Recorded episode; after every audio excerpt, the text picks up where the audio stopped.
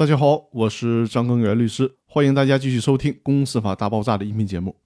这期和大家讨论的话题是：股东代表诉讼能否通过调解的方式结案？我在前两期的音频里面呢，讨论了股东代表诉讼当中，如果胜诉了，这个胜诉的结果应该属于公司；但如果是败诉了，败诉的结果是否由公司承担的问题。最高法院认为呢，有待于在实践当中进一步研究。但是诉讼当中不单单有你死我活这两种结果。很多的时候都是可以调解结案的，而且按照目前的审判实践，法院呢也是比较推崇民事案件通过调解的方式结案的。于是问题来了，在股东代表诉讼当中，能不能通过调解的方式结案呢？在公司法司法解释四的第二十五条制定的过程当中，在征求意见稿里面是有关于股东代表诉讼和解问题规定的。司法解释征求意见稿当中表述的是。人民法院审理股东依照公司法第一百五十一条第二款、第三款规定提起诉讼的案件，当事人达成调解协议的，应当提交股东会或者股东大会通过调解协议的决议。公司章程另有规定的除外。如果有限责任公司未提交股东会决议的，全体股东应当在调解书上签名盖章，或者向人民法院出具同意调解协议的书面意见。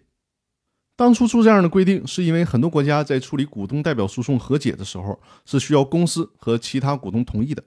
公司和其他股东享有对和解方案的知情权和同意权。其实这也很正常，为了防止股东通过股东代表诉讼进行虚假诉讼，从而损害公司的利益。但是呢，很遗憾，在这部司法解释正式颁布的时候，删除了有关和解处理办法的内容。只能看到最高法院在《公司法司法解释四》的理解与适用这本书当中，对这个问题表述了一点自己的观点。我们目前只能看到最高法院在《公司法司法解释四》的理解与适用这本书当中，对这个问题表述了一点自己的观点。最高法院认为呢，目前能做到的方法是需要法院进行甄别，也就是当股东代表诉讼进行和解的时候，由法院去进行合法性的审查；在股东代表诉讼进行和解的时候，公司应该参与调解。但这毕竟仅仅是最高法院在书中的观点，并没有反映到公司法的司法解释条文当中去。所以说呢，在实践当中，面对股东代表诉讼和解，到底应该如何处理的问题，还是有很多争议的。我觉得最终公布的司法解释删除了征求意见稿中的有关调解处理的内容，这不得不说是一件挺遗憾的事儿。